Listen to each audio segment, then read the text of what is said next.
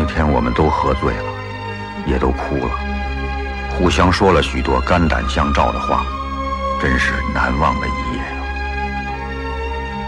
几天后，我和北燕正式举行了婚礼，他父母单独找我谈了一次话，问我是不是隐瞒了年龄。我跟老人家说，我从一生出来就显得比别的孩子老。一九九七年过去了，我很怀念他。二零一九年就这么过去了，我很怀念他。哎，怎么我就说不出来葛优那个劲儿呢，九哥？因为你不是葛大爷呀，那我应该怎么说？全中国只有一个葛大爷，你应该这么说。我们的节目已经在全网各大平台播出啊！欢迎二各位收听、订阅、点 对赞、打赏、转发。欢迎各位跟我们一起走进二零二零年，没有类似这样我我我在我在想用一个什么样的开场作为我们今年的最后一期节目，你知道吗？就是二零一九年马上就要过去了，然后在这儿呢，祝愿大家在新的一年里一帆风顺、二龙腾飞、三阳开，就是这这我一下就变成这种没法走心，你知道吗？就不知道怎么着才能走心，我靠！就哎，别走啦，别走啦。嗯，行吧。二零一九年的最后一期节目，然后还是我跟九哥跟大家聊一聊年度的回顾，对吧？而且正好是在年关，嗯，啊跟大家上，跟大家拜个早年，祝大家早年快乐。你不是要拜早年吗，哥？啊！能不能有点默契？行，重来。祝大家早新年快乐。讨厌啊，你这。嗯，我都顺着你了，你还这样。把腿劈开。嗯，好，然后我我们我们就是正式来进节目，嗯好吧？嗯，跟大家聊这个年度热点事件回顾，然后非影视项，聊到今年社会热点，对吧？聊到今年就是学术热点，聊聊今年的演艺圈里的热点，嗯，聊聊我跟九哥关注的那些热点。这些二零一九年的记忆，对，这些记忆共同汇成了伟大的二零一九年。对，所以我要为二零一九年写下一首赞歌。什么样的赞？这首赞歌的名字就是来听一听我们的广告。我们的节目《硬核电台》已经在全网各大播客平台同步播出，欢迎各位收听、订阅、点赞、打赏、转发我们。同时，也欢迎到微博和微信平台搜索“硬核班长”，关注我们的公众平台媒体名儿。也可以加我们微信群管理员 J A C K I E L Y G T 的个人微信，让他拉您进群，和我们一起聊天打屁。同时，我们每周一会在杨贵妃最爱吃的水果那个平台上边更新一期付费节目，欢迎大家持续的去关注。我们的付费节目是关于社会热点以及神秘学这方面的选题，希望大家可以喜欢。然后，二零一九年快过去了，如果你还没有支持过我们的付费节目的话，赶紧去支持一把吧。最后一句话很给力。啊，挺不要脸的嗯。嗯，咱俩跟去年做那个热点事件回顾一样吧，就是一人代表一个月份儿这么来。啊、可以。然后包剪锤，赢的人还是输的人是一月，咱们这么来。啊，石头剪刀，就是先说赢的人一月还是输的人一月？呃，赢的人一月吧。好，石头剪剪刀布，石头剪刀布。我那那你先来，好吧。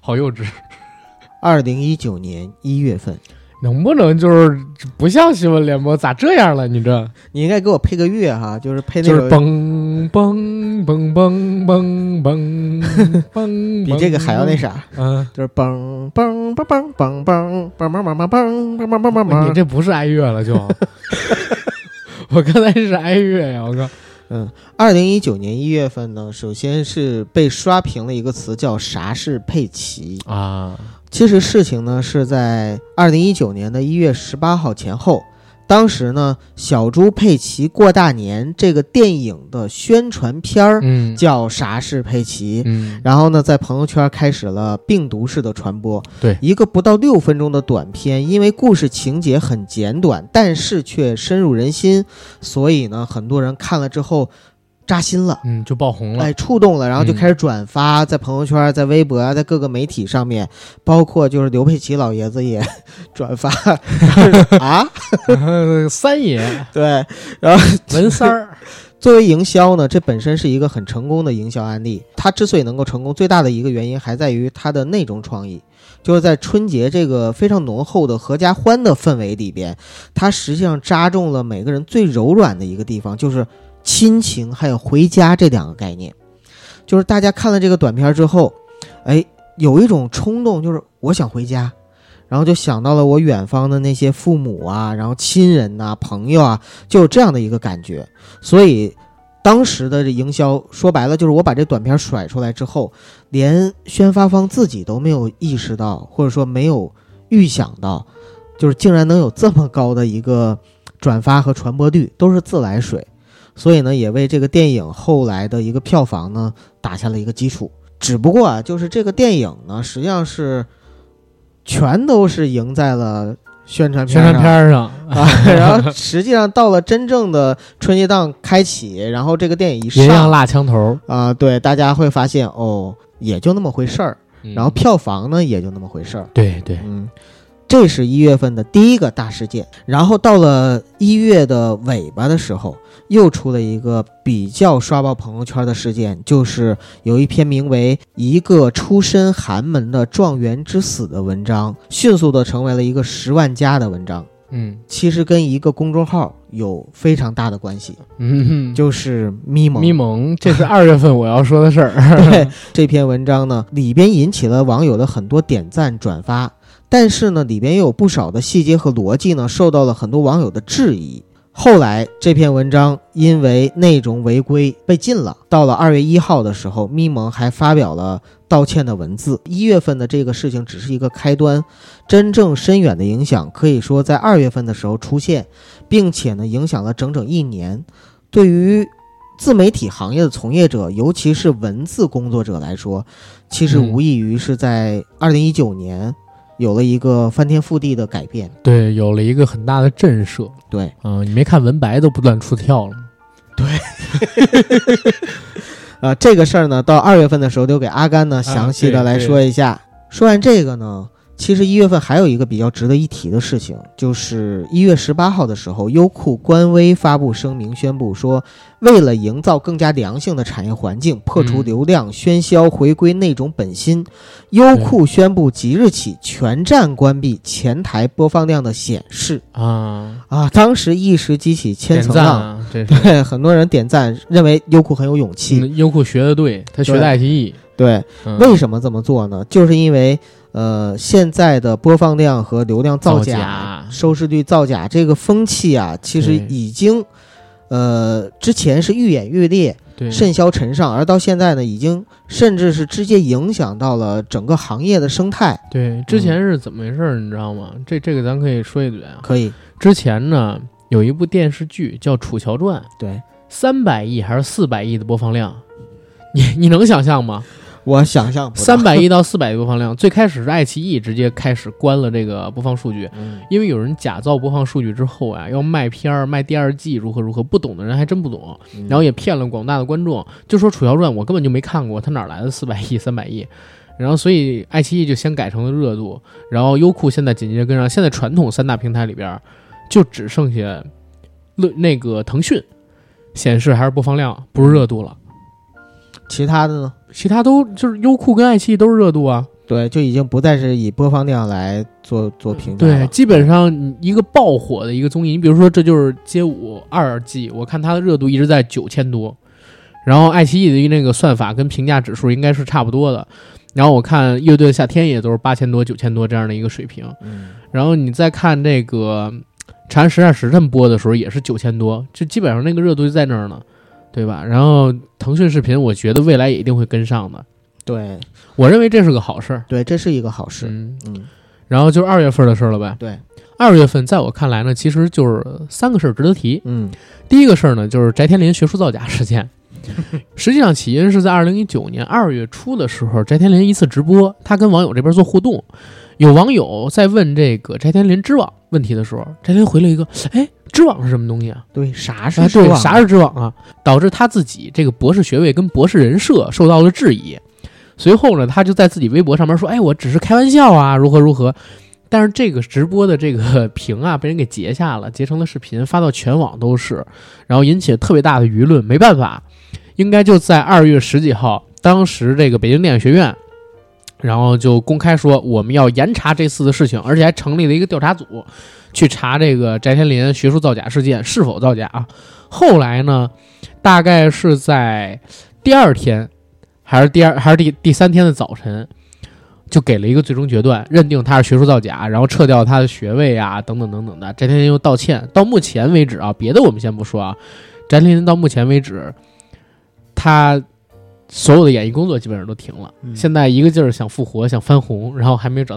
其实我我主要是觉得吧，明星有人设很正常，但是呢，明星最容易崩塌的人设，一个就是清纯无辜，或者说是那个痴心情呃痴心情男，对吧？就是好男人，好男人嗯跟这个纯女人，对，就是纯纯情的女人跟这个好男人这两种人设对，这两种是最容易崩的。然后最后还有一种容易崩的人设，就是学霸人设。嗯，想想你靳东大哥，这不这不这不也崩了吗？对？吧？靳东大哥也崩了吴秀波大哎，叔，对，吴秀波大哥就是吴秀波大哥摸着翟天临的手说：“你的事儿没有我的事儿大。”就是在那个什么，在那个《离婚律师》那部剧里边，他俩不又合作吗？然后翟天临说：“这哥，你心就这么大吗？” 学霸人设为什么容易崩？因为这个装不了。嗯，这谈吐这个东西，包括你的知识素养跟知识储备，你怎么装？诺贝尔数学奖这种话谁能说出来？知网是什么？有谁谁谁能说出这种话？反而我在我看来是挺吓人的。在我看来，弟这个人设本身就很愚蠢，对，但是有人就爱这种人设呀。是我我最起码靳东大哥说每天都得读一本书，然后擅长十几种运动，每种运动都已经练到专业运动员水平了。然后主持人问：“那您最近在看什么书？最近看什么书？名字我就不说了吧。啊，我最近在看一个诺贝尔数学奖的获得者，然后他写的一本诺贝尔数学奖。你知道当时我看到这个的时候，因为李健跟他在一起接受的那个采访，就是在一个论坛，一高校论坛，好像是在人大吧。然后他靳靳东开始说了一个狗屁不通的话，什么人大跟这个自己的学校比，他说中戏还是哪儿？说这啊人大就是比中戏哦，不是，其实还是比人，其实中戏还是要比人大强，就是两边都得罪。后边来我我都懵逼了，你知道吗？明星不要立这种人设，立完这种人设一旦崩塌，而且学术造假本身这还是种罪呢，对吧？哎，还是膨胀，对，还是膨胀。第二个事儿就是迷蒙的那个公众号，呃，被注销的事儿。其实开始的时候，就像九哥说的是一个寒门状元之死，后来呢就被质疑这篇文章啊是虚构的，嗯，遭到了很多方的批评。然后迷蒙就发了道歉信，说：“哎，我我确实是虚构的。”他经常会做这样的事儿。关注过迷蒙这个号的人就会知道啊，一向是以语不惊人死不休，然后激发社会阶层之间的矛盾，激发底层人民仇富心理，贩卖焦虑，占人血馒头。对，你就比如说这个寒门状元之死，既然是虚构的，他就是占人血馒头啊。然后靠这样的形式他火起来的，我就特别讨厌他写的文章。当时还有一篇很快就是、呃十万加的文章，是蹭了当时支付宝的锦鲤，啊，然后写了一个就是不是咪蒙是咪蒙他们团队旗下的，然后他是一个自媒体矩阵，做的一个公众号，然后写了一篇文章，也是很快就爆红，就是我就是现实中的锦鲤啊什么的，但是我也忘了那篇文章名字了。嗯，就是因为一系列的这样的文章，渐渐的去爆出来，然后最后咪蒙整个公众号全被封了。其实封他这个事儿是属于大快人心，当时是网上一面倒的叫好，然后因为咪蒙经常会给那种毒鸡汤，你知道吗？他告诉你的话会引起你心里底层的那种矛盾、跟焦虑以及不安感，但是他不给你解释的方向，他只是靠这个，然后骗取你的一点点打赏。当然，很多人的打赏组起来，它就是一个非常庞大的收入了啊。嗯，这是第二个事儿，第三个事儿其实是一个很有意思的事儿。九哥，你喝过椰树牌椰汁吗？喝过呀，椰树牌椰汁，你也是从小喝到大吗？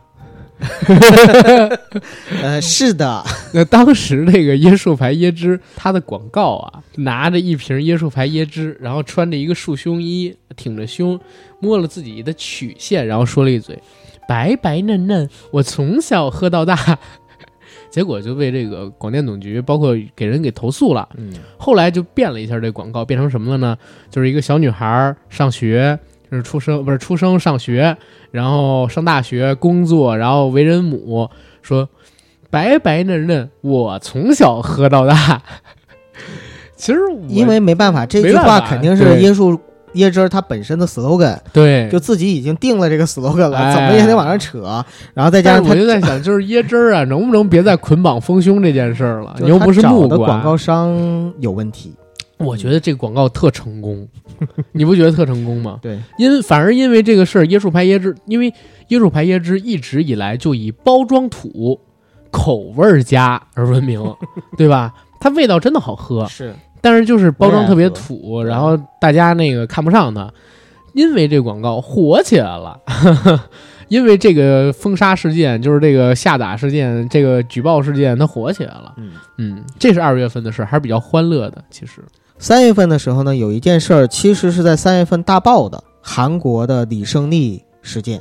这件事情呢，主要是说，在今年一月份的时候，韩国的 MBC 电视台呢报道出了韩国男团 BigBang 组合里边的李胜利，他名下的一家夜店发生了暴力事件。本来大家以为只是一起普通的暴力事件，但是在二月份的时候，有韩国的明星媒体爆料李胜利的夜店呢。存在着涉毒、性暴力、使用迷奸药等问题。随后，SBS 电视台爆出李胜利对于投资者进行性招待、涉嫌偷税漏税等丑闻。因为十年前韩国娱乐圈就爆出来过张子妍的性招待案，而且到现在为止，其实最终的一个大 boss 幕后大 boss 是谁都没有浮出水面。嗯，而李胜利案件呢，就是辗转到了后半年的时候，也是以不了了之，李胜利脱罪而啊这样的一个判决，然后不了了之了。可见就是在韩国娱乐圈里边，其实水真的很深。第二件事呢是都挺好的爆红，这是一个电视剧，倪大红老师、姚晨，包括郭京飞。其实都是收获了大大小小的各种拥趸。首先，这部剧反映的最核心的问题，其实就是原生家庭对于个人的影响。比如说，母亲偏心，父亲自私，大哥愚孝，二哥是妈宝男，这些在很多的普通老百姓的家里面，其实或多或少都有影子。所以，很多的观众看这个剧集的时候，实际上是产生了极强的代入感的。由这些代入感引发了代入思考，就是如果是我。是里边的谁谁谁，我会怎么样？然后呢，引起了大范围的讨论，也确实是引起了非常大的反响。再说一件有趣的事啊，比较小众。阿甘，你知道流浪大师吗？嗯，不知道。流浪大师呢，实际上叫沈巍，他在三月份的时候火了，是凭借一系列短视频。在这些短视频里边呢，沈巍是一个蓬头垢面的流浪汉，但是同时呢，他的言谈举止。谈吐都是学富五车的一个国学大师的形象，流浪汉和国学大师这样两种强烈的身份的对比，让这些视频呢就自带爆点，每天呢都很多人去围观和拍摄。三月二十五号的时候，在遭遇了多日的围追堵截之后，流浪大师沈巍坐上了一辆豪车，离开了围堵他的众人。从后来发表的新的短视频发现啊，就是他理了发、剃了胡子，也换了新衣服。然后到派出所补办了新身份证。可以说呢，这个事情我们往前去推的话，跟与之类似的，就像是有一个大衣哥，呃，但不是朱之文，是那个就是流浪汉的大衣哥啊，犀利哥，对，网红犀利哥、嗯类似。当时的犀利哥呢，也是一一个流浪汉的形象，但是因为长得酷似刘德华，非常帅，嗯嗯然后呢走红了。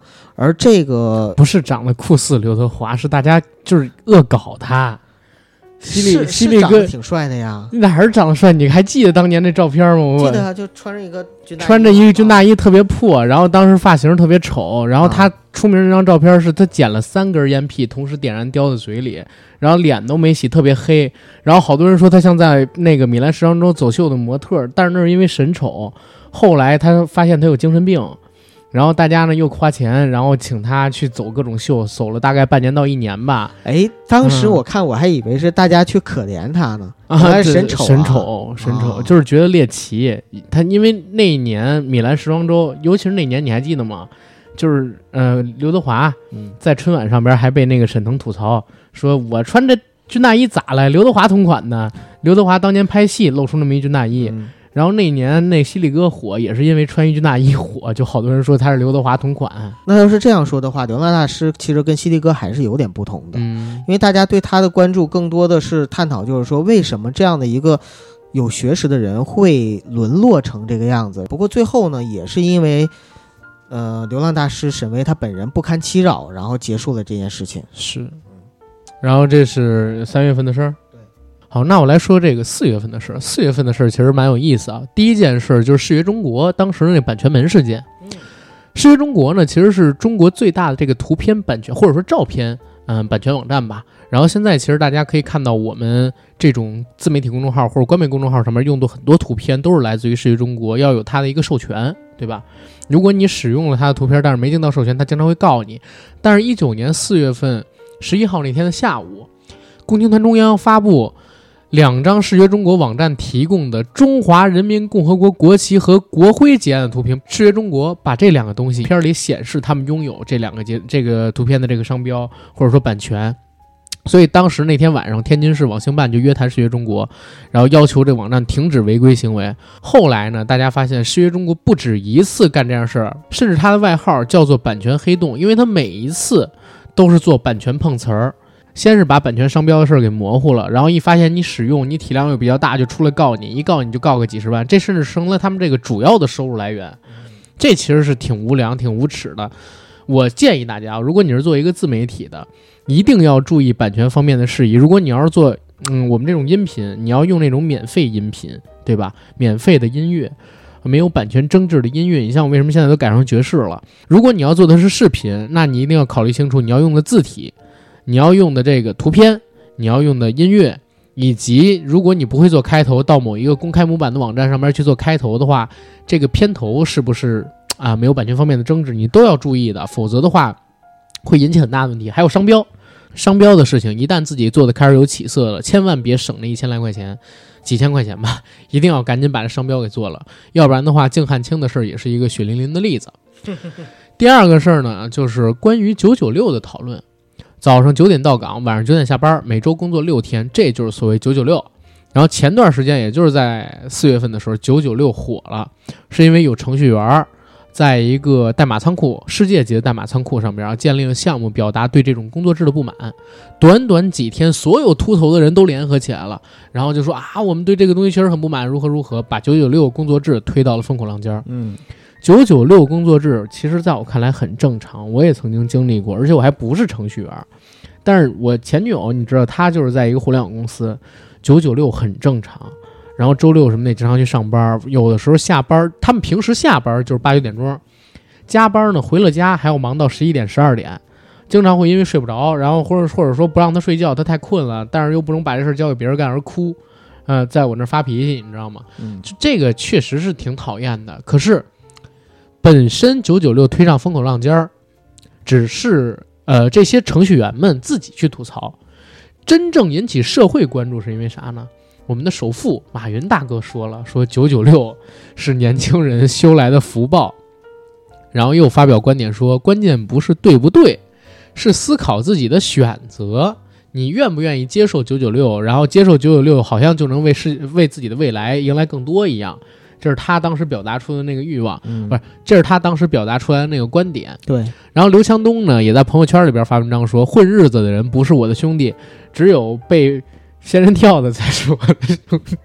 后后边后边那句我加的明啊，白明白，其实大佬嘛，他还是站在就是老板的角度去说这个事儿。对对对，其实九九六这个事儿吧，哎，这个怎么说？其实咱们之前提过一嘴哈，我倒是觉得加不加班儿这个东西呢，看自愿。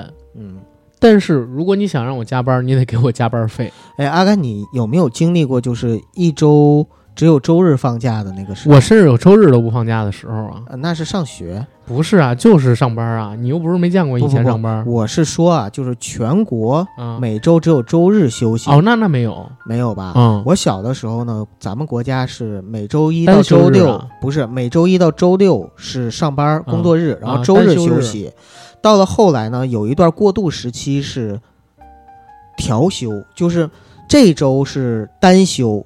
周日休，然后哇哦下周就是双休，周六周日休，然后单双休轮流着来，哎呦，有过这样一段过渡。到后来全国咱统一会不会也变成法国，就是早三三天啊？三三天还是四天？然后早晨十点十点到公司，对，然后到公司工作一小时，工作到十一点，准备吃午饭，吃午饭吃到下午两点，然后四点半下班了。我操，呃，咱们国家还远远达不到那种程度。会吗？有机会吗？不会，不会。好吧，好吧。不会。然后下边呢还有一个事儿，就是蔡徐坤怒告 B 站，唱跳 rap 对球基美基你太美的那个事儿啊，然后蔡徐坤的菜嘛，然后他就去告了这个 B 站。其实我觉得很奇葩，就是恶搞蔡徐坤的是那些网友，然后他告一个平台，这于情于理于角度上面都这么，当然律师肯定不会告诉他这个不通，他们要赚律师费嘛，对吧我记得你？好像跟我说过，因为平台给钱呀。平台给钱你该网友的话，网友不不能赔你钱呀。不是啊，因为平台他也不给蔡徐坤的钱呀，因为他告平台肯定不输，平台给这网友钱是网友的创作奖励金啊，啊，网友创作的东西有人爱看，平台要根据创立那个奖励机制给网友工资，这个很正常。但是所以最最后也就不了了之，反而引起更多人对蔡徐坤的嘲讽，你知道吗？哎呀，蔡徐坤的菜，这这这个真的还是蛮蛮蛮蛮好玩的。对，对，这是四月份的事儿吧？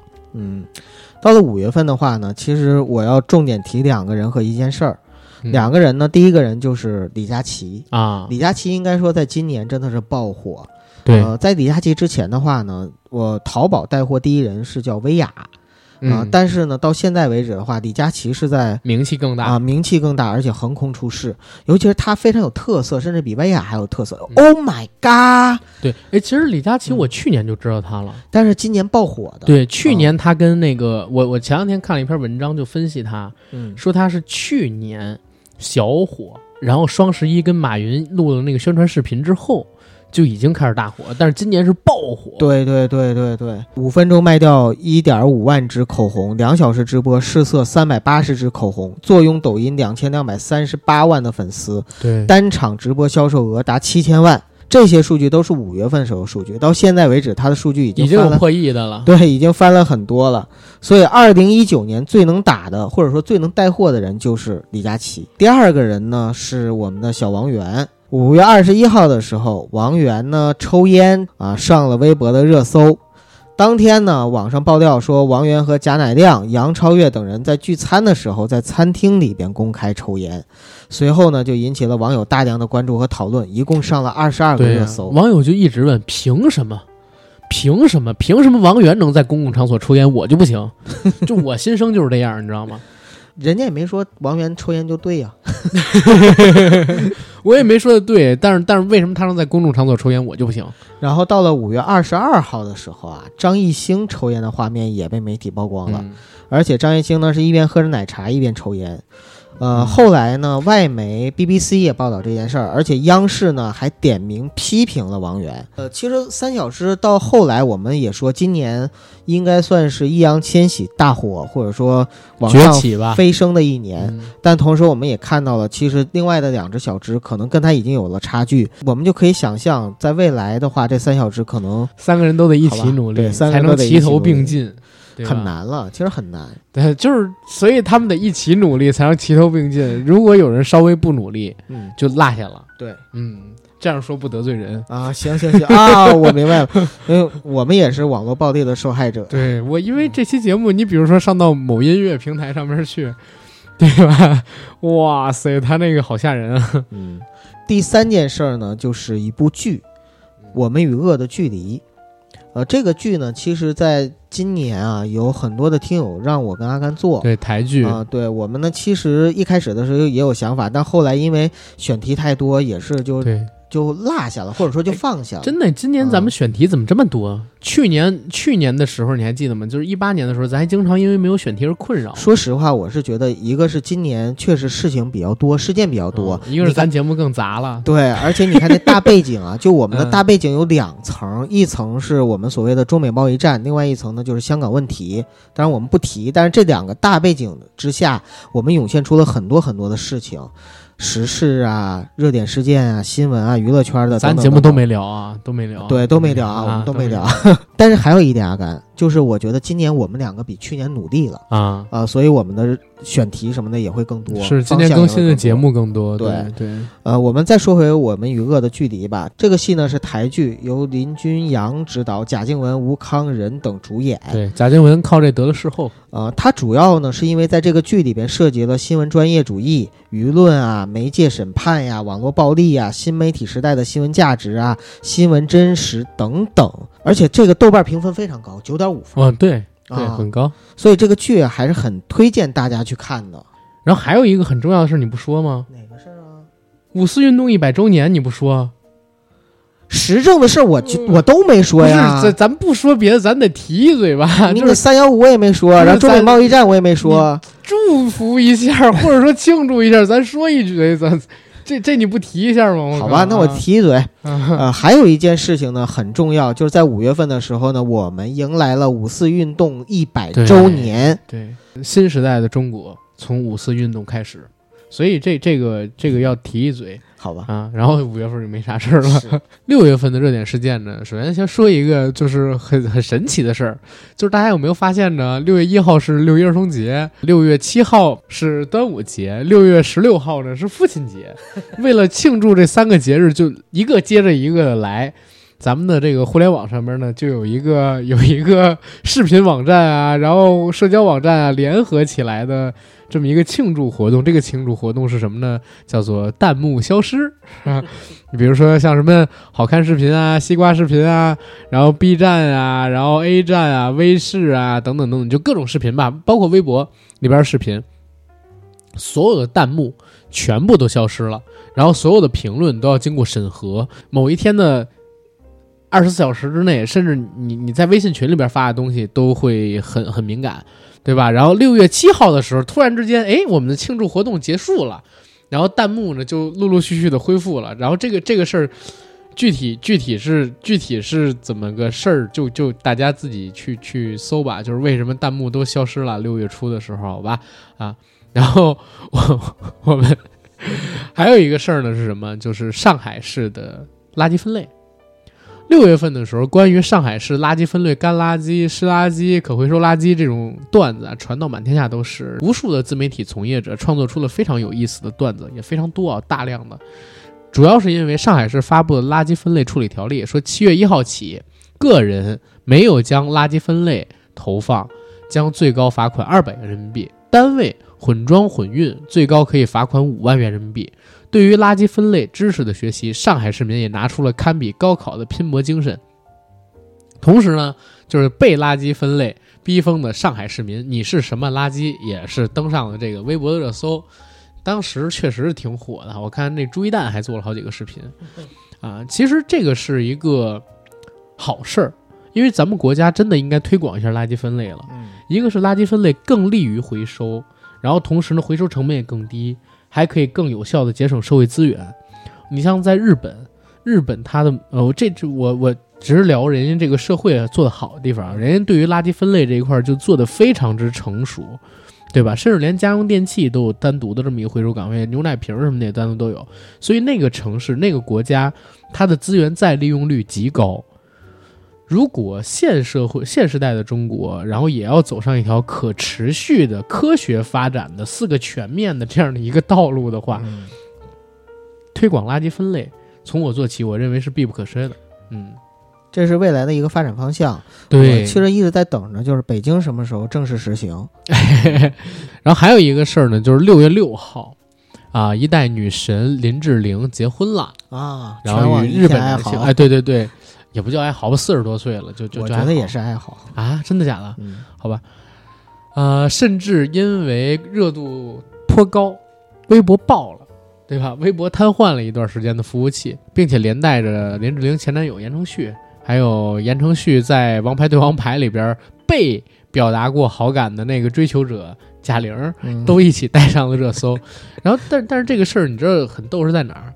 就是全民狂欢，全民吃瓜，然后如何如何，呃，先是恭喜了一遍林志玲，然后结果呢，又有一遍又有一堆人特别傻屌的说：“哎呀，林志玲为什么要嫁给日本人啊？然后怎么样？还说那个林志玲要要改名叫黑泽志玲。”然后又有人喊那国家之前无偶像，然后这辈子抵制林志玲，说你嫁给了日本人就不要来中国赚钱，就是傻逼一群，傻逼。对，六月份基本上值得关注、值得被提起来的事就是这些吧。还有一件事情，如果在五年前发生或者十年前发生，会挺值得关注，但是现在不值啊得。就是凤姐的微博被注销了哦，啊、你也可想而知，现在还有谁关注凤姐啊？据传被封的原因有很多，现在还没有证实，所以，唉，还真的是啊，所以她的时代过去了。嗯，没错，没错，有些人的时代呢还没有过去，甚至还在继续，甚至还能翻红。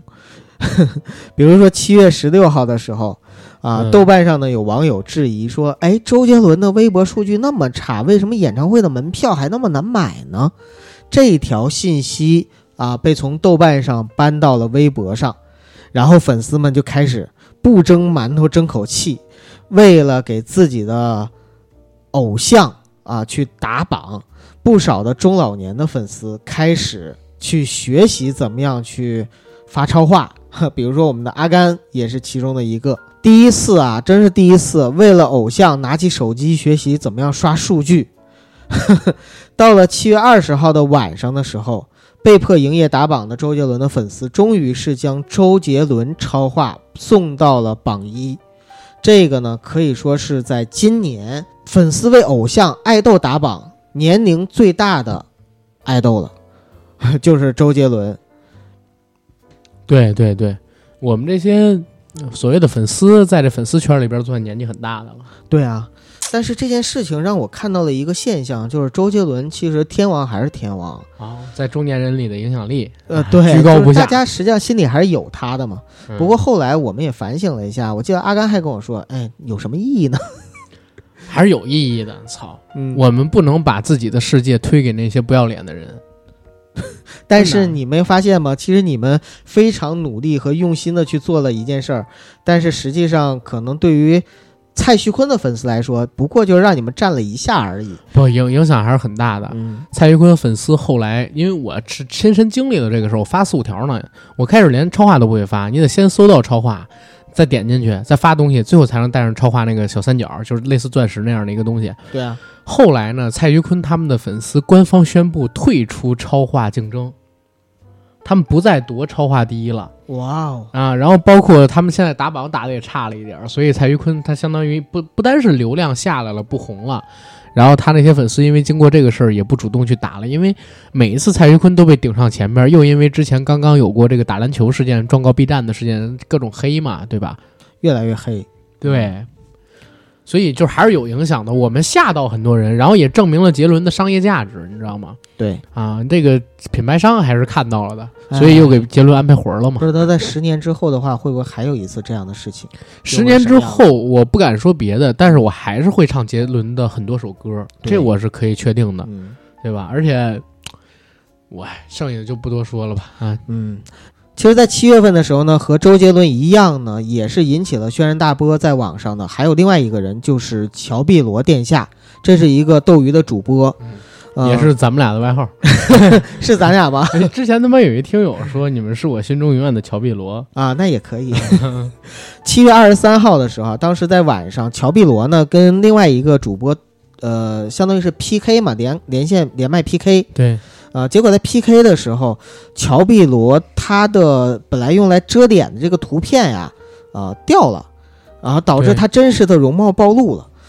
本来之前她是不露脸，只以声音和粉丝交流，是一个非常甜的小姐姐。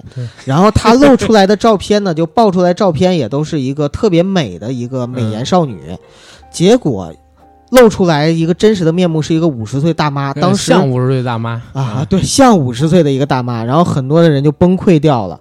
崩溃掉之后呢，在七月三十号的时候，乔碧罗殿下呢在直播中承认说啊，这个露脸事件前期是策划的，后期推广我们总共花了二十八万。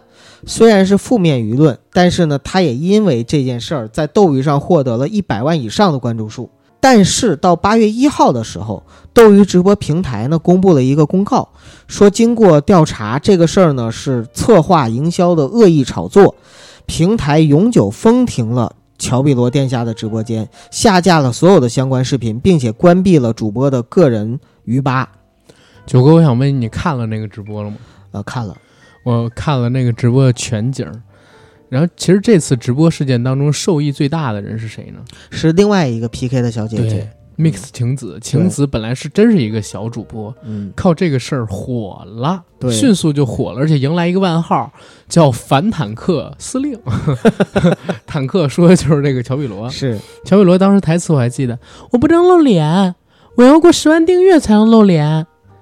啊，我现在露脸的话，人家很害羞的，我身边好多人都不知道我是主播哎。嗯，然后这这这结果确实很多人不知道他是主播。对呀、他是一个二次元的萌妹，一直以翻唱啊，包括说自己做一些音频，做一些二次元萌化的歌曲，然后就一直在脸上铺了一个二次元的一个呃动漫头像，然后挡脸嘛进行直播。结果就在这个直播的过程当中，东西掉了，然后我我现在我真不知道到底是不是炒作，我一直有这么一个想法，他自己开始的时候不知道，就是那个东西是掉了。后来呢，强行说自己是为了炒作，对，对我一直是这样以为的，因为我看当时看了那个直播的反应，不是装的，你知道吗？他是真不知道自己脸上没有那个马赛克的照片了，对，对吧？然后包括晴子也也是一脸懵逼，说这个这这是他脸是做成这样的呀？对啊她本身很漂亮还是怎么样？然后他说对啊，我脸上挡东西了啊。晴子又接着跟他聊，就这个事情开始的时候，他应该是不知道在连麦 PK 的时候会导致这个东西呃马赛克图片消失的，嗯因为那也是他第一次 PK。但是后来事件出了之后，他只能说这个是自己炒作或者怎么样。就在前两天，我还看到一篇呃关于写他的文章。好像是 GQ 啊，上好像是他还出来了，出来了，然后说我自己是怎么怎么回事儿，对对对啊，我就是一个普通的九零后，哎我他竟然是九零后 啊！呃但是这件事儿，说实话，在我看来的话，呃，我心情也很复杂。呃，一方面呢，是我觉得，呃，就是你你去欺瞒大众本身不对嗯啊、但另一方面呢，我又有点可怜他，因为他可能也没有想到事情会让他导致一个身败名裂，甚至乔碧罗这三个字就变成了一个都成了一个标签。不过还好，这不是他真名。对，还好不是他真名。更可怜的不应该是榜一吗？榜一活该，那就是活该。我跟你说，榜一大哥就不可怜吗？不可怜的这这给刷的那一百万 拿去拿 拿去买鸡爪子不香吗？真是，排骨不好吃吗？对呀、呃，对，所以为什么现在直播带货是趋势，嗯，直播打赏已经是过去式了？就是大家怕碰上这个乔碧罗这样的事儿，你知道吗？对，好歹我买东西还能用，啊，对啊好歹直播那是真实的点。啊，对呀、我买一堆洗发水，我拿回家用不行，我比什么不香啊？对，我的呃，妈呀！最后还有一件事儿呢，就是李彦宏被泼水事件。这个简单说一下啊，其实七月三号的时候呢，在百度的 AI 开发者大会上，百度的董事长李彦宏啊、在演讲，结果在演讲的时候，突然有一个男的就走上来了，还很镇静，直接举起了一瓶水就浇在了李彦宏的头上。当时李彦宏都懵了，然后现场的人也懵了，当然保安呢也是懵了。李彦宏呢完全没有反抗，他就用英语说了一句 "What's your problem？" 啊，随后呢泼水者就被保安给控制住了。然后李彦宏呢擦了擦之后，淡定的继续演讲，就是这件事儿。然后大家呢就是网友一方面是津津乐道吧，就是对这个事儿哎说哎挺好玩儿；另一方面呢也对于李彦宏在临场的时候飙了一句英语，然后很感兴趣，也引起了一定的讨论。嗯嗯，明白。然后到了八月份，其实是有几个好玩的事情啊。第一个好玩的事情呢，就是吴亦凡的恋情上了热搜啊。大家熟悉吴亦凡的朋友们呢，会知道小 G 娜事件啊。这个小 G 娜事件其实真的是真事儿啊，实锤到不能再实锤了，但是完全被这个吴亦凡的这个呃粉丝们给忽略掉了。啊，因为这个事情几几乎你没有办法不实锤，又有视频，又有音频，又有照片儿，当然视频不是那方面的视频，但是音频、照片什么的都有，包括卓伟他们这些狗仔当时拍到的东西都已经剖出来了嘛，所以这个事肯定是真的。但是最近这两年没有什么负面消息传出来之后啊，最近呢，这个吴亦凡又有所谓的恋情上了热搜，说是跟这个一个女生啊一同开车回家，而且在车库跟这个女孩呢十指相扣，导致有很多这个追星女孩们泪流满面。然后说吴亦凡最近胖了，是因为幸福肥跟这女孩在一起，如何如何。在找到这个女孩信息之后，发现这个女孩她其实就是一个普通的网红啊。然后后来呢，又被 又被解释说，其实他们两个人就是普通的炮友关系，也不是谈恋爱。然后粉丝又很开心，哇，原来不是谈恋爱，只是约炮啊！哇，好好好好好好开心啊！基本就是这这样吧。我是觉得这个，哎呀，我真想做吴亦凡。做什么都能被原谅，你知道吗？我的妈呀，太吓人了！就是正义。对，太吓人了。然后剩下的事情，剩下的事情其实不是什么好好玩的事情啊，剩下的事情其实是社会事件。首先是到了七八月份的时候，大家也都知道啊，因为某些地区发生了某些事情，啊、然后导致呃中国大陆十四亿人口的意识形态吧，进行了一次非常大的、大的、大的怎么说呢？大的颠覆啊，让我们知道原来世界上还有这样的东西正在存在着，就在我们的身边，就在我们自以为呃很安定的这么一个环境里边。然后十三号，七月十三号的时候，有一个环球环球日报记者，然后傅国豪。啊、在某地，然后被打了。在被打的时候，他说他支持那个地方的警察，你们可以打我了。然后当警察把他救出来的时候，他头上有很多血，已经受到了二度的伤害。通过这个事儿，其实我们可以联想到几个知识：一个是新闻自由，一个是新闻专业主义，一个是新闻素养，一个是新闻理想，一个是新闻事业。因为我觉得这个事情傅国豪做的是没有错的，你知道吗？但是当地那些闹事人已经完全是疯了。没有给他足够的新闻自由，也没有尊重人家的新闻素养跟专业，已经做出了非理性的伤残事件，这是非常傻逼的。然后也因为这件事儿吧，大概到十七号下午，大家也都知道这个李毅八第八也行动了，第八女孩呢，然后到了这个油管上边，到了一些其他地方上边，包括微博上边啊，组织起来，然后去针对于这个所谓的废青们啊，然后去攻击了一波，在网上出征了一波。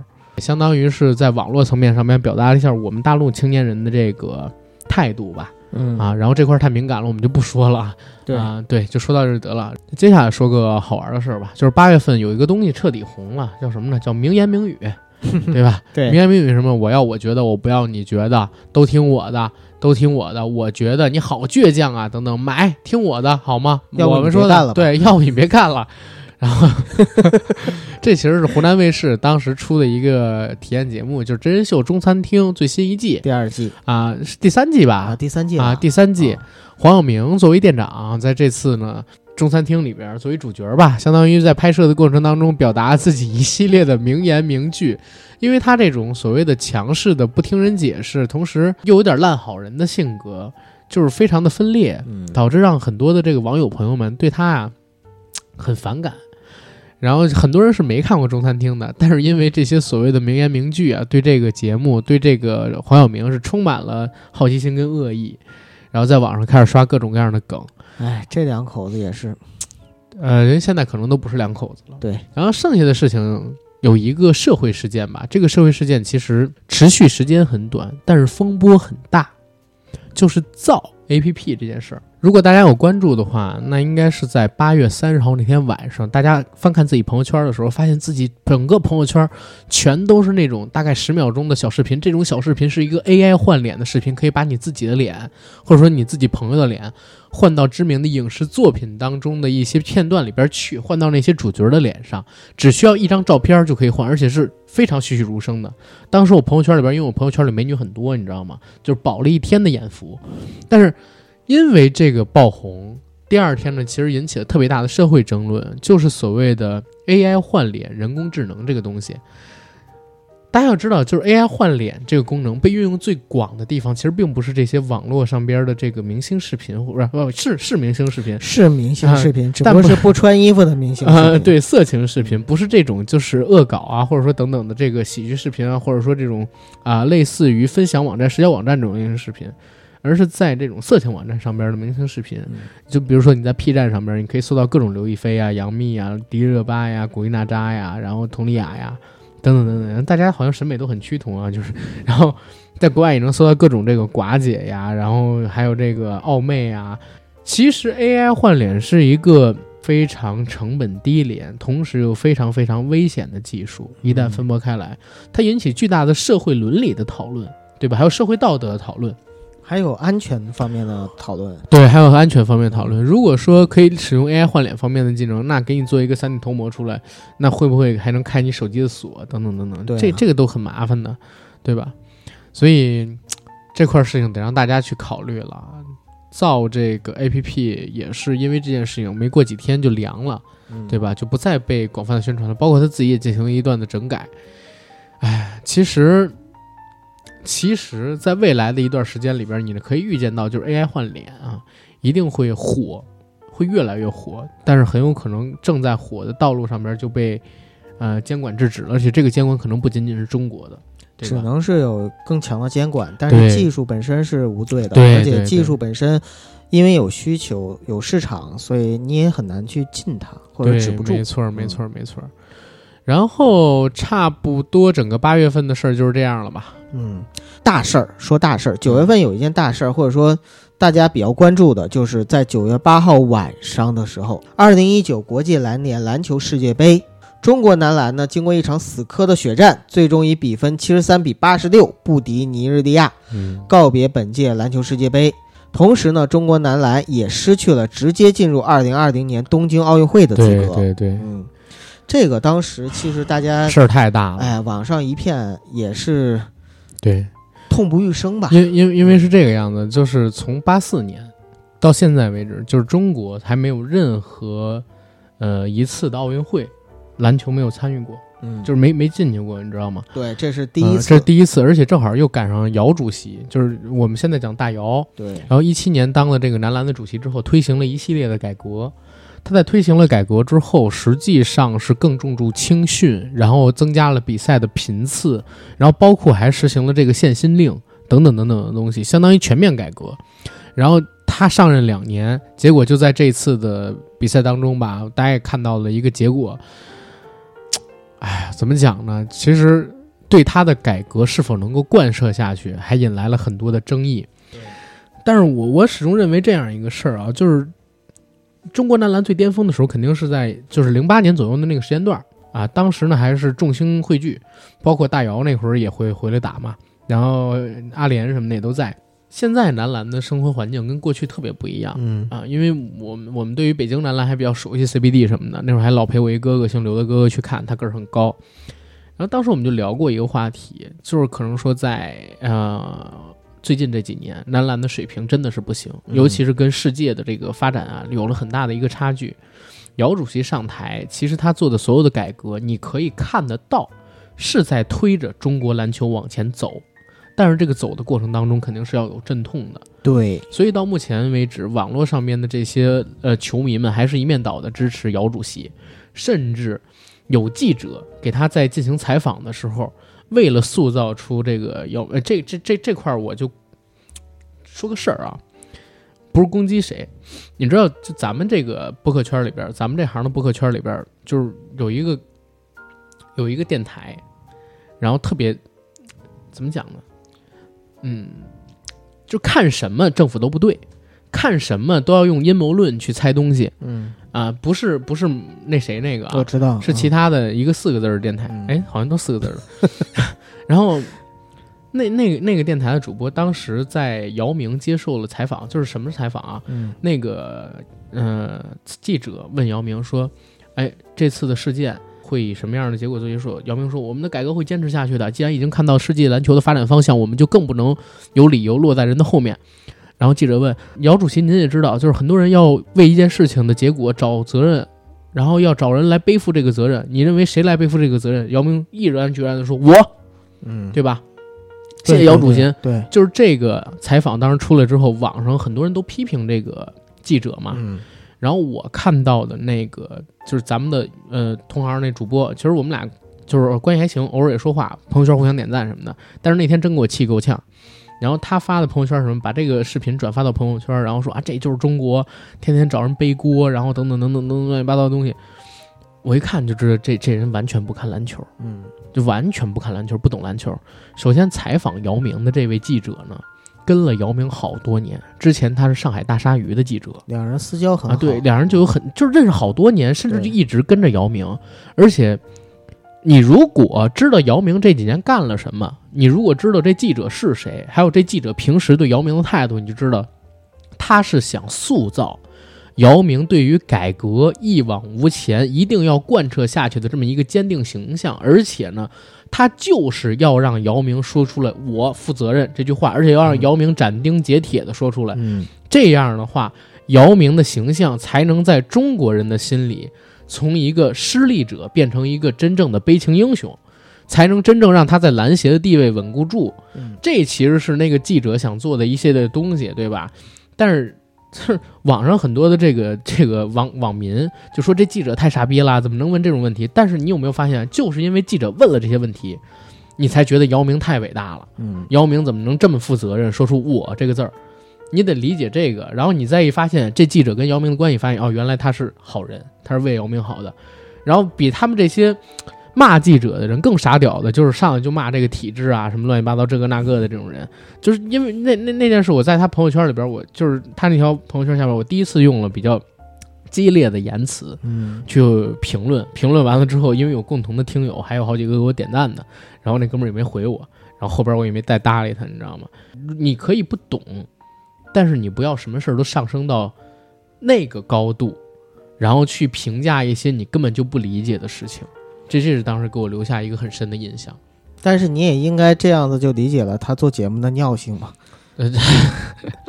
对。对对对对对对，嗯嗯，别的咱就不说了啊，再说回来我们自己的年度热点回顾。嗯。其实，在这个月呢，还有一个特别重要的事情，但是这件事情可能影响是非常深远的。而现在呢，在我们身边可能没有什么感觉，啥？就是大兴机场正式运营。啊我其实特别盼望着我我去买买我当个机票去。时能买，啊我当时真能买大兴机场对呀、对呀、票你是可以从去长沙的时候，你你啊不是去就是去香港的时候啊，去香港的时候，你知道为什么吗？气死我了，就是嗯姓叶。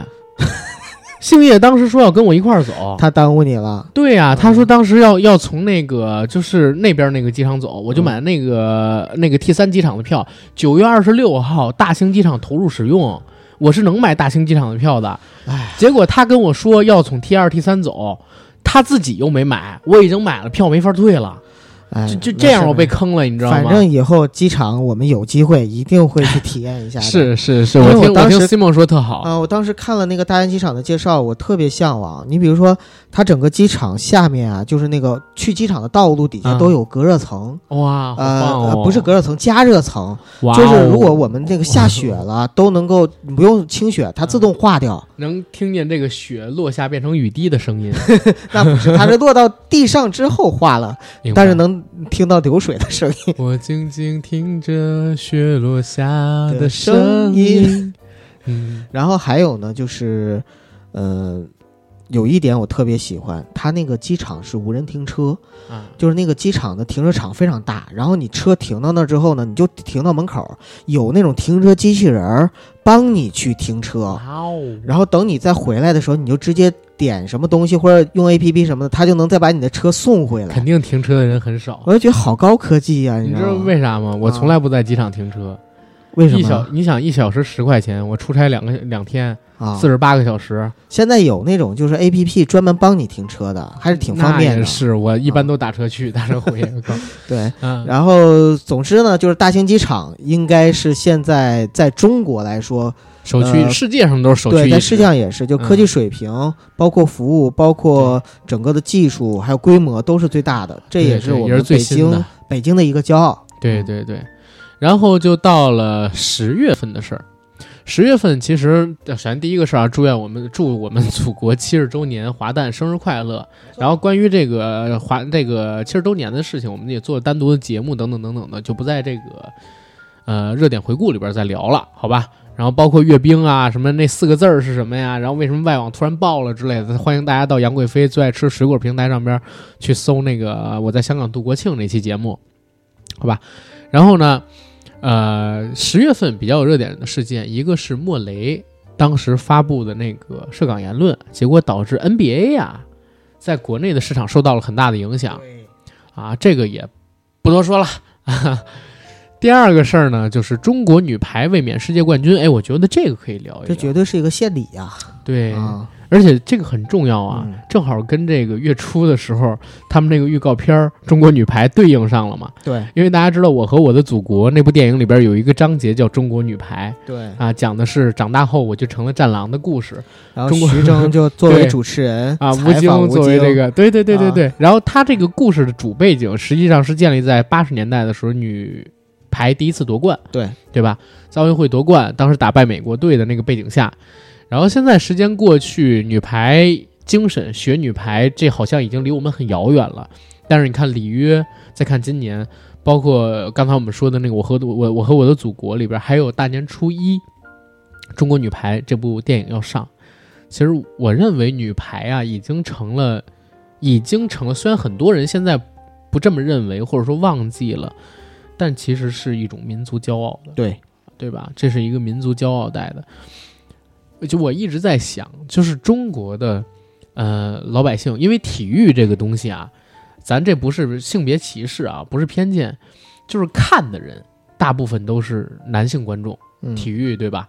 然后大部分的观众关注的赛事，一般也是以男性运动员为主。所以女排虽然很值得骄傲，但好像在最近这些年的时间里边，尤其中间还沉寂了一些年，对吧？变得很不受大家重视。你像我母亲他们这个年纪的人，他们还知道郎平啊等等等等的这批人，但是现在大家都知道中国女排很牛逼，但是让我让你举几个中国女排里边运动员的名字，十个人里边大概有一半的人是举不出来的。但是我让你举乒乓球啊、游泳啊，甚至我说国足，我说打篮球的，你给我说出几个名字，经常是随随便便就说出几个来，对吧？媒体的存在感强。对，其实对于这块儿，我觉得还 还真是陈可辛导演他们这些人啊，呃，应该推广推广啊，这是我们大球领域里边儿就是真的拿得出手的一块儿，对吧？女排呢，作为嗯中国人的集体记忆，确实是很值得中国人骄傲。哎，，我觉得陈可辛导演真的也非常独具慧眼，你知道吗？呃陈可辛是一个没有没有祖国的人，但是他他不是，我不是说他祖国，不是他啊他我我说的是这样。这不是贬义啊！泰国，然后越南，就是然后长在香港，然后就是后来回大陆。我我想说的是他的那种商业的那种，，对对因为你想。他其实，在立项包括拍中国女排的时候，实际上中国女排还没有夺夺冠，就是这今年夺了今年的夺冠。夺了，他是一六年里约啊那个不是我立的项我说这对啊，我说这次啊，这次的夺冠，就相当于是这次的《我和我的祖国》哦再加上那个就是这次的夺冠，完全是啊相当于免费帮他做了极大的推广和宣传。对于他的新电影来说，我我告诉你，啊陈可辛是一个非常非常精明的人，他不仅是一个好的电影导演，他还是一个好的商人。对，因为我看过他的这个整个成长经历之后，我为什么说他是一个没有祖国的人？嗯，他一直在飘荡，对，在各个地方飘荡，哪个地方适合发展，我就到哪里去生存。泰国、越南，然后像犹太人啊。呃，对，甚至藏区，然后甚至这个呃，就是中国大陆、中国香港都是一样的。但是陈可辛一直以来他的这个商业嗅觉是什么？你知道吗？他特别能在一个陌生的环境里边找到这个陌生环境里的人的共情感是什么。他当年在香港就做了《双城故事》，做了《金枝玉叶》，然后甚至他拍了《甜蜜蜜》，他能拍出这样的故事。然后他在泰国就拍出了《晚娘》之类的作品，他在藏区那会儿拍出了《色戒》，嗯，嗯，另外一个色戒的故事啊。然后等他来到大陆，他开始的时候也没摸清楚，他拍《投名状》什么的。后来他真正大火的电影是什么？《中国合伙人》，就是《中国合伙人》。十月围城吧？哎，十月不是不是，《十月围城》是那个陈德森的啊，不是他的啊对，是那个中国合伙人。中国合伙人他为什么当时说拍？他说他发现啊，中国大陆的人，尤其是城市里边的人，开始怀念自己年轻的时候了，开始怀旧了。所以中国合伙人实际上是拍给这个就是七零后跟八零后看的，嗯，一下就掐准了这个时代脉络。你看他后边要上的是什么啊？一个是中国女排，一个是李娜，嗯，然后他中间做的几部片子里边，就是扶植新人做的什么《七月与安生》《少年的你》，然后包括这个《喜欢你》，对吧？就就这些片子，我他是一个太有商业嗅觉的人了，对，嗯，能把准时代脉搏。对对。然后剩下的事情，其实还有一个值得聊的，就是英国货车藏尸案。这个其实大家都知道，就是在十月份的时候，当时英国有一辆货车，然后被打开之后，发现里边有几十具尸体，这几十具尸体其实都是亚裔男性。然后英国其实这一块儿也说得上是这个偏见吧。当时英国 BBC 在进行报道的时候，直接就把未确定身份的这个亚裔男性统一称作是中国人，统一称作是华裔。结果呢，在国内在呃国际上边都引起了很大的风波。后来当然确定这些所谓的亚裔实际上都是越南裔，对吧？跟中国没什么关系。但是这个所谓的称呼还有未经查证便直接进行这个身份上边统称的行为啊，它本身也是一种歧视，对，所以引起了特别大的争论嘛。其实我觉得我们中国人啊，或者说中国网友，真的应该以后渐渐的越来越习惯，在国际舆论上，可能我们会受到攻击，嗯、那不能代表什么，那只能代表我们可能是被别人妒忌了，所以才会有这样那样的各种各样的歧视或者说嗯冒犯的言论，这个也很正常。然后十月份就没有什么故事了。嗯，其实十一月份要说的就挺多的，我觉得。但是因为十一月份离我们就比较近了，所以我们反而可以稍微简略一点去跟大家分享了。比如说十一月份高以翔猝死的事件。十月二十七号，高以翔在浙江卫视的《追我吧》这个节目的录制过程中突然晕倒，然后经过三个小时的抢救之后不幸去世。这个事儿呢，在全网引起了很大的热议。包括就是我跟阿甘也为大家呢分享了一期相关的节目，在这儿呢，我跟阿甘也不多说了。呃，除了这件事情之外呢，其实，在高以翔猝死之前，还有一件事上了热搜，就是雨芽一个美妆博主被家暴的事情。这件事情呢，发生在重庆。十一月二十五号的时候，美妆博主雨芽呢，在微博上公布了一段视频，曝光了前男友。微博名叫“坨坨的疯魔教”家暴的种种行为，包括呢同一时期蒋劲夫又被爆出了二次家暴，所以这件事情呢在十一月份的时候也引起了很多的讨论以及热点关注。还有两件事情都要跟双十一挂钩了。第一件事儿呢就是双十一当天，二零一九年天猫双十一的成交额在十一月十一日的一分三十六秒就突破了一百亿。在十二分四十九秒就突破了五百亿，在一小时三分五十九秒破一千亿，十六小时三十一分十二秒突破了两千一百三十五亿。也就是说，双十一已经真正的成为了中国比春晚还要浩大的一场网民的全球狂欢。哎，阿甘，双十一你买什么东西了吗？买了，买了好多。什么呀？因为双十一之前本来是没打算买，嗯然后就准备买几双鞋子，结果就看着看着鞋子，他那个性化推荐很要命，你知道吗？又推荐来了就是这个电脑方面的东西，买了电脑方面的东西呢，又推荐这个 卫衣，然后还有那个装饰品方面的东西。嗯买了这些东西之后，不知道为什么他又提示我。你的相机什么的，是不是该买配件了？然后买完这些之后，又告诉我你的投影仪是不是该换了，如何如何？然后这来回买也是，反而是花了好多，花花了好多。我然后还被各种人求着让我帮他们盖楼，因为我是那八十八会员。哦，嗯，就是你知道我为什么是八十八会员吗，九哥？嗯，因为我二零一九年我看了一下我的账号在淘宝上边的消费额，你知道是多少吗？多少？七十万，我靠！其中有六十多万是那啥，我知道，所以我说我我我现在淘宝的那个评级特别高，你知道吗？我靠，我都懵了，我嗯，操，笑死我！嗯，大数据，大数据，大数嗯。据，对哎你，你一猜也猜出来那六十万是什么，是吧？是，天哪！哎，我自己双十一其实没破费多少，但是九嫂买了很多她从你今年也买了几十万的东西啊，在淘宝上十几万、二十几万啊，啊，对，呃，她从用我账号买的，她从那个十一月一号开始啊，就天天晚上看直播，看的我就是背后后脊背发凉，你知道吗？啊，她不看李佳琦，她看的叫什么蘑菇蘑菇真真还是什么的，反正是那个卖衣服的那个品牌。嗯，但是我感觉人家直播也真是很牛很牛，啊，然后就带货带的也特别火。然后等到双十一那天晚上，我们是两个手机、两个账号一起抢，啊，甚至有些都要重复的抢，就是为了就是抢到他要的货以及要的优惠和折扣。所以我就觉得现在双十一真的已经是一种对于很多人来说是一种仪式，啊，然后对于媒体来说呢是一种奇观，然后对于中国的老百姓或者网民来说呢是一种狂欢，对于整个社会来说呢是一种非常非常值得分析的消费现象。但是，我特别想提一嘴，就是大家在今年的双十一似乎已经没有任何一个人说光棍节了，最早的时候的光棍节这个概念啊，好像已经已经已经渐渐淡出了人们的视野。哦，对，好像是现在就纯粹是买买买。对，今年真的我没有听到，甚至没有在朋友圈里边看到一句关于光棍节的说法。哦，嗯，可能吧。然后再说一个跟双十一有关的吧，就是在今年的十一月份，有一个群体逐渐的浮出了水面。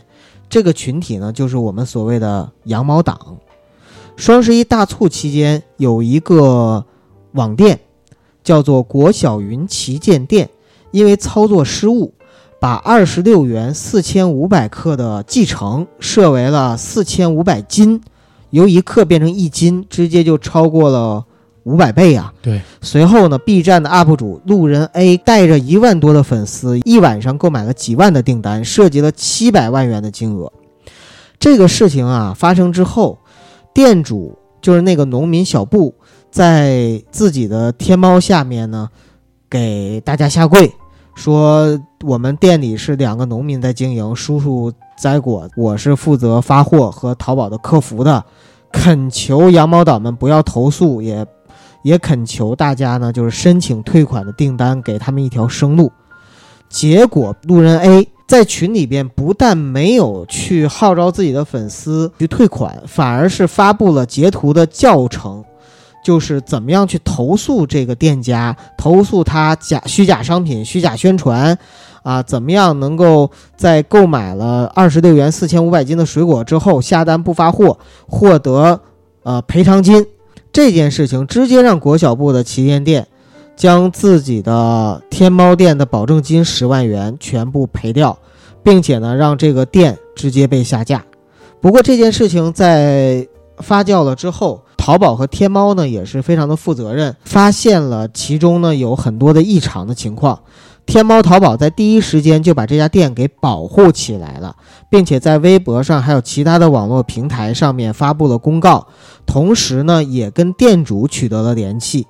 随后，B 站呢也发出了回应，称经过调查已经封禁了这个站内的用户路人 A 的账号，直到。路人 A 妥善的处理本次事件，这件事情呢，就是引发了网络上对于羊毛党这一个群体的一个关注，并且呢，也让黑色产业链浮出了水面。嗯，对，九哥说这个羊毛党的事儿之前，我们也算是关注过。然后其实这种人挺多的，一般都是集中在某些这个理财平台上边，而且一般吧，薅的往往是一些大的。厂家品牌，比如说麦当劳啊什么这种的羊毛，但是他薅一个普通农民的羊毛，确实有点过分啊。对，然后还有点那个，嘿，到最后啊，就是这事儿真出来之后不知悔改，对吧？在这死命叫板，这种人其实挺值得抵制的。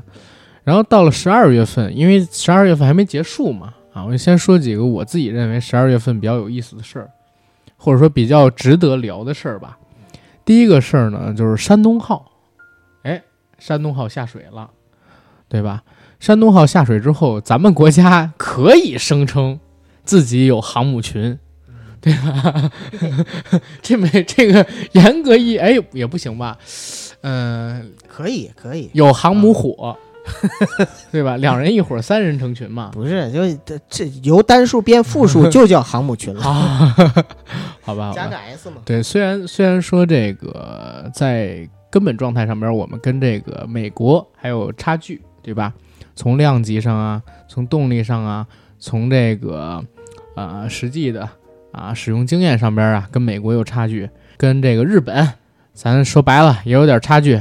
哪怕跟印度在处理这个航母失火的这个经验上边，我们也有很大的差距。就说是实话啊 啊，我们有很大的差距。但是呢，我们的祖国在崛起的路上，这是一件。很值得我们骄傲的事情，对吧？而且因为有了山东号，未来我们还会有第三艘、第四艘，我们不但会越来越好，我们在整个海岸线上的这个防御领防御能力也在越来越高，对对吧？然后甚至我们在掌握逐步的增加自己的主动权，化被动为主动，对吧？在即将或者说有可能到来的这个战争当中，未来战争当中。所以 啊，这个事情很值得提一提。第二件事儿呢，实际上就是有关于这个上周刚刚发生的《庆余年超前点播五十元事件》啊。这个事儿其实是引起了非常巨大的争议啊，包括我，因为我是先花了五十块钱，结果呢发现，哎，我操，凭什么？凭什么他妈海外油管上边的更新，居然比国内我花了钱更新的还快？而且不但比我更新的快，他妈海外油管上面还是免费的，给我气得够呛，你知道吗？真是给我气得够呛。我是先花了这五十才发现这样的事儿，然后等到了这一周，呃，因为节目录制的时间是在周日啊，然后等到了这一周开头的时候，我居然发现我操，网上他妈流出了全版的资源，你知道吗？嗯就是四十六集全集的资源，我这五十花太冤了，这个真的特别气人。然后包括《庆余年》。整个的评分因为这个都往下降了零点二、零点三分，因为平台吃相的问题。嗯然后也因为这一点，《庆余年》的播放量受到了很大的影响，后期的商业广告等等受到很大的影响。人民日报呢也对腾讯跟爱奇艺这两个视频网站这样的行为进行了批评，对吧？但是你知道吗？就是在前天，嗯就是二十二号，嗯呃，腾讯官方公众号“新闻哥”发了一篇文章，叫《中国人不配拥有精神生活》，叹号不配叹号。哇哦，然后里边说，庆余年 VVIP 这事儿，嫌五十块钱太贵是假，一分钱都不想花是真。但是呢，还是有问题。就是关键我觉得你说你你一个嗯公、公众号，尤其是官方公众号 去发这样的文章合适吗？对，呃，肯定是不合适。你既然让别人花钱了，你就得提供服务。我不说这服务是好服务还是坏服务，但是最起码这个钱花了，你得让花钱的人享受到服务，没花的人没享受服务，对吧？所谓的这个腾讯跟爱奇艺，其实做的不对的地方是什么？做的是我让你花了钱，但是不好意思，你没有没花钱的人，然后享受到的东西多，居然没有比看盗版的人，甚至不是看盗版，因为这些东西还是从我官方泄出来的嘛，居然比这个没有花钱的人享受到的东西还少，甚至还是不公平的，而且它这个价钱非常的不合理，嗯，哪怕一开始就非常不合理，相当于你花五十块钱只比 VIP 早看六集，对吧？这五十你花它干什么呢？这个是很扯淡的一个事情。所以这就是这件事情不公义的地方，就是如果摆明了告诉你，呃，这个价钱五十块钱，然后你能多看六集，不是，你知道当时购买的时候我们是什么心思吗？嗯，我们的心思是，就是开始的时候他那很模糊不清，而且又很怎么说？那时候有点冲动，就看着看着，我们以为呢，他说的是每一集点播花三块，然后一次性买超前点播省十八元。他用的是这个，我绝对没有记错啊，嗯嗯，嗯省十八元。我当时真是没细看，我一直以为是每集花三块钱点播，然后你在这儿买了五十之后，相当于你全都能点播了。我是这样直接买的，因为五十也不多，结果只只能点六集点，六集，第二周才能再点六集，第三周再点六集，嗯这样知道吗？就非常让人来气。而且不光我，你像云儿，还有那个就是上次拍摄那摄影师嗯那疯子，嗯，这是我们三个人，每个人都买了一个，就我们仨就贡献了一百五，然后咱们听友里边还有好多贡献的，靠，真的是吃相太难看。嗯。然后十二月份到目前为止应该也就没什么事儿了吧？我觉得咱们可以做个总结，然后收收尾了。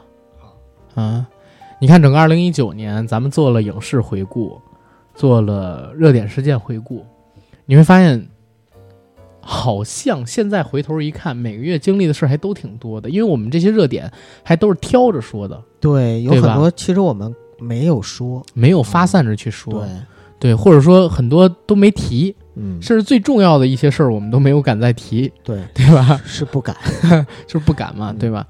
就整个一九年过得还是蛮充实的，对，嗯，也很难忘。很难忘。19一年一年都很难忘。对，一九年我跟阿甘算是真正的创业了，对对对，嗯，一也不算创业，就算出去自己搭帮做事儿吧。对别别对对。创业这个有点大。然后一九年呢，我们两个人呢也是算是硬核电台的第三个年头吧，走入第四个年头的这样的一个时间段。对，我们为大家呢，说实话，呃，扪心自问的讲，真的是很认真的在做节目，并且把节目呢，呃，从数量上和质量上都是努力的在提升着。那，这也我也得说一嘴啊，嗯其实我自己感觉啊，就是最近几个月，嗯、我们免费节目的质量其实有点儿下，嗯因为我们有点儿图快了，有点儿图快了。嗯其实前天我跟九哥我们俩开了一个选题会，然后在这个选题会上边，我们好好的定了一下，就是未来大概一到两个月的选题。我觉得咱们以后都这样吧，嗯就是每每隔一段时间好好定一下选题，然后多准备东西。咱还是得保证，就是你别管是免费还是付费，不不能说就是有了付费之后，所有的东西干货全都扔到付费里面去，对吧？然后我们也得做好的免费的方面的内容。所以大家有兴趣的话，可以关注一下，就是我们那个呃某山的官方账号的动态，跟那个杨贵妃那个账号的动态，然后包括我们的微博跟微信上面，我们都发了未来一到两个月，就是农历年后十五之前吧，十五左右那段时间，我们的节目排期。如果您有想听的节目，也欢迎在这几个平台上面给我们一些反馈，对吧？我我我们也悉心收取。嗯，基本上也就这样了。嗯，然后这是二零一九年最后一期节目，对再见就是二零二零年。九哥有什么想对大家说的话吗？最后，希望爱我们的一如既往爱我们，支持我们的一如既往支持我们，不喜欢就离开对，啊、不要逼逼赖赖对，各自欢喜就好了。嗯，好。然后一九年马上过去，二零年马上要来，日子一天一天过，时间呢好像越来越快，对吧？然后三周年的时候，当时写了一段感谢的话，说我们很感谢大家在过去几年时间里边对我们的支持，陌生的也好，熟悉的也好，三年一直以来支持我们的也好，还是最近刚刚听我们这个节目的人也好，都很感激。我们在这几年里边得到的成长也很多，然后得到了大家很多的照顾跟支持，还有帮助。可能以后麻烦到大家的地方也会很多。然后书上讲，就是人跟人之间不过是来与去的缘分，但是我们这个小小的节目，我们这个硬核电台，帮助大家抓住了一些飞逝的时光。好，那谢谢大家。嗯，再见。